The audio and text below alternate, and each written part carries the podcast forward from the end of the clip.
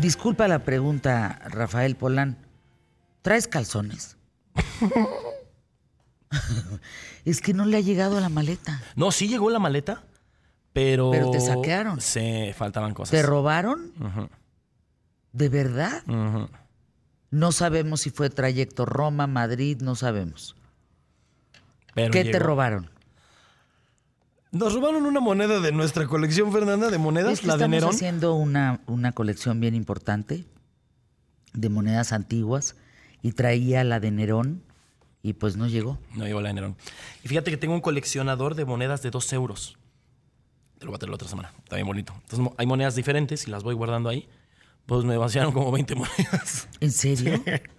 O sea, sí venía el coleccionador, lo cual era más fácil de sacar, pero no venían monedas. ¿Qué se hace en esos casos? Vamos a llorar ya que haces. Pues sí, ¿verdad? Llorar. Sí, mira, es lo que te decía la otra vez. Mira este muñeco de oro. No, es que es el productor atento, ejecutivo, tan- no hombre. José Este- Manuel Álvarez. Lascurain. Mira, te lo decía el otro día. ¿Cuántas personas no conoces que se les ha perdido una maleta? A ti misma, o que no llega, o que se retrasa. Fer, me la paso seis meses del año viajando. Claramente, por Nunca estadística, nunca me había pasado. Me tocaba. Mira, de acuerdo, que se pierda y que la recuperes, pero que te la abran y, y te roben ya son otros temas, ¿no? Bueno, llegaron algunas cosas. Llegó esa. Esta moneda, que es una belleza. Cuéntame la historia de esta moneda. Fíjate que ese es el emperador Constantino. Ajá. Constantino el Grande. Constantino es famoso porque eh, me parece que en un edicto, creo que es el de Nicea. A ver, no quiero decir una barbaridad, pero dicen que Constantino hizo la religión oficial del Imperio Romano el cristianismo. Eso es falso. Constantino era un hombre cruel, era un hombre eh, inteligente. Lo que sí hizo fue dejar de perseguir cristianos. Fue hasta 70, 80 años después que el emperador Teodosio, en un edicto, el de Milán, ya hace la religión oficial del cristianismo. Pero bueno, es Constantino, el, gran- el famoso Constantino. Viajar seis meses al año por Asia, por Europa y seis meses vivir en México, ¿qué significa para ti?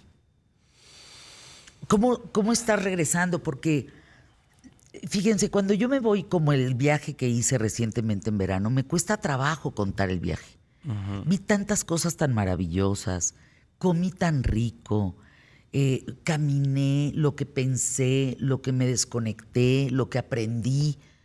Pues es muy difícil resumir un viaje. ¿Cómo resumes tú tus viajes o cómo los documentas? ¿Qué, qué haces? A ver, Son que- seis meses, es un mundo. De entrada, sí hay un shock cultural. O sea, sí hay un cambio cultural de estar en Europa seis meses y estar para bien y para mal. O sea, hay, hay veces, muchas veces que digo, a la madre, cómo extraño a mi gente, ¿eh? O sea, la calidez.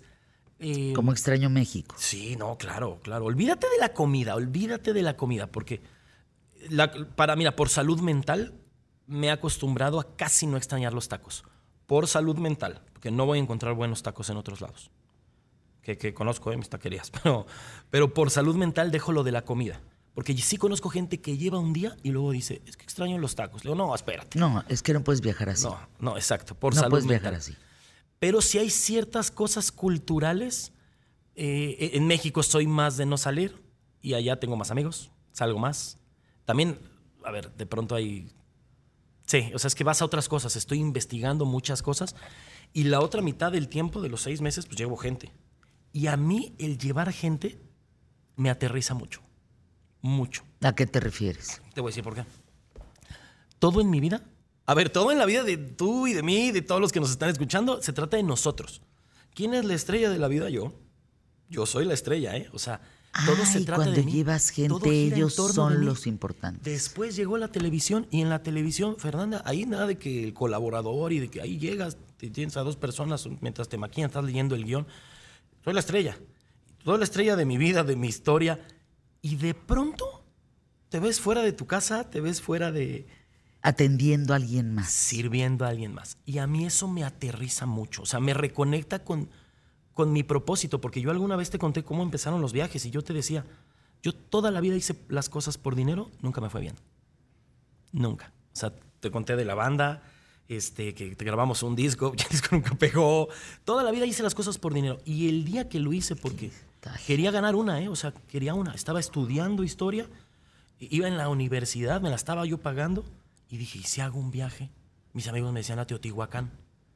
Dije, oye, es la misma chamba hacer un viaje y llevar gente a Teotihuacán que llevarme gente a Europa. Mejor empiezo a planear eso. Lo difícil fue que la gente confiara en mí el primer viaje. Después del primer viaje se fue pasando de boca en boca. ¿Cómo? A ver, para quien te esté escuchando en este momento eh, y quiera viajar contigo, ¿qué tiene que hacer? Oye, hablando de eso, otra vez te grabé un videito. Nada más le pedí a tres personas, pero tengo un videito de la gente que viajó conmigo. ¿Quieres escucharlo? Ay, sí. A ver, vamos a verlo. Ah, ¿lo tienen ahí? Oyes. Ay, ay, ay. A ver. Fíjate lo, las Yo lo que más le agradezco a Rafa es que esa sabiduría que ha juntado a lo largo de años en todos sus viajes, la encapsula en momentos mágicos y la pone al servicio de nosotros para que podamos ver las ciudades a través de sus ojos, verlas, vivirlas, olerlas, sentirlas. Entonces, para mí es una gran experiencia. Amo viajar y ahora que he podido viajar con Rafa, amo todavía más viajar y querer conocer el mundo. Quiero darles por aquí alguna de mis experiencias que tuve en este viaje maravilloso aquí con nuestro amigo y maestro Rafael Polán. Las experiencias son increíbles. Eh, Rafa les va a contar eh, unas historias extraordinarias y unos secretos que uno ni se imagina. El viaje con Rafa es toda una experiencia. Yo creo que él es un gran viajero, y creo que es un ciudadano del mundo. Entonces, más que un guía, se vuelve un anfitrión. Como anfitrión, mete el alma y el corazón en cada recorrido, en cada historia. Es indescriptible lo, mucho que te conectas con el momento. Lo vuelve, lo vuelve un viaje único, único. Es una experiencia que estoy segura que sin su compañía no habría sido de esta manera. Es un viaje excepcional y es un privilegio poder viajar con Rafa. Si tienen la oportunidad, aprovechenlo. Qué maravilla, el viaje con Rafa. Así se debería de llamar. ¿Verdad? El viaje con Rafa.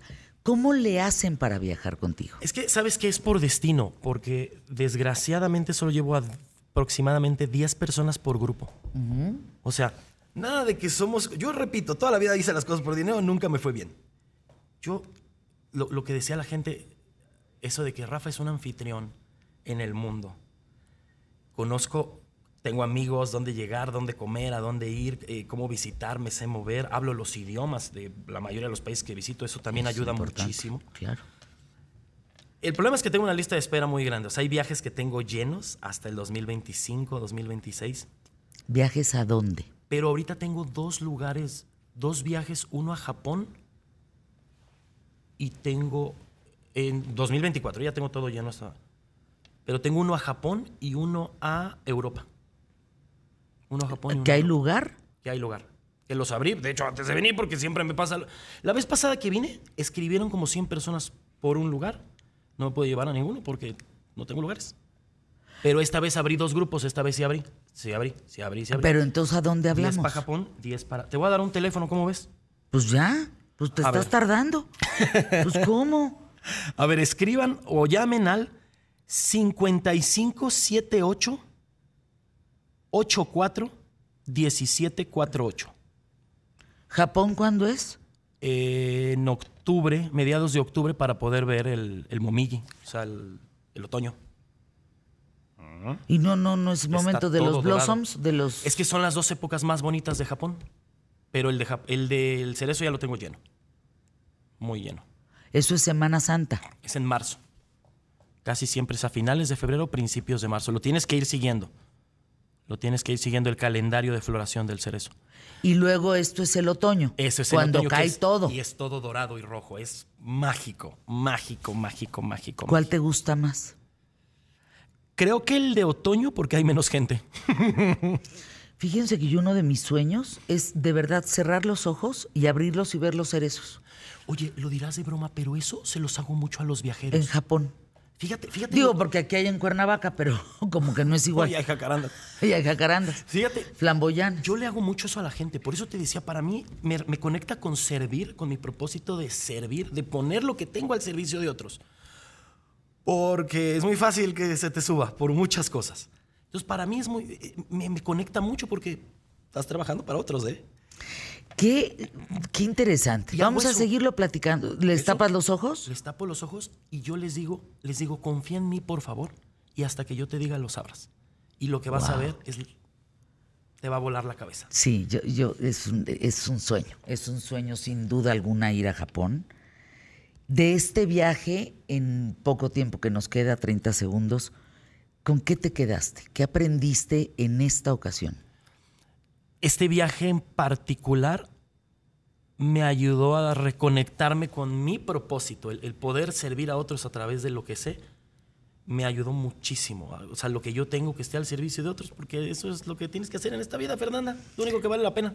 ¿Extrañas algo ¿De allá? de México? No, hombre, todo, la comida, la gente. ¿Y allá extrañas algo ahora? La- menos porque acabo de llegar, ya me urgía llegar. Ya no veía lo duro, sino lo tupido, porque Claro. está difícil. Oye, medio año en. No, no. Europa, ¿Saben que Si hay un punto en la vida en donde uno quiere regresar a su cama, Claro, sí. uno quiere regresar a su baño, uno quiere regresar a, a su olor. Te sientes nómada, te sientes Sí. solo. O sea, la soledad pega más porque ni siquiera estás con tu gente. Porque ni siquiera puedes salir y sonreírle al Señor porque es otra cultura, es otra, otro asunto. Gracias, Rafa. Bienvenido. Bienvenido a casa, porque esta sí es tu casa. Sí. Nada más para no confundirlos. esta sí es tu casa. Anuncios QTF.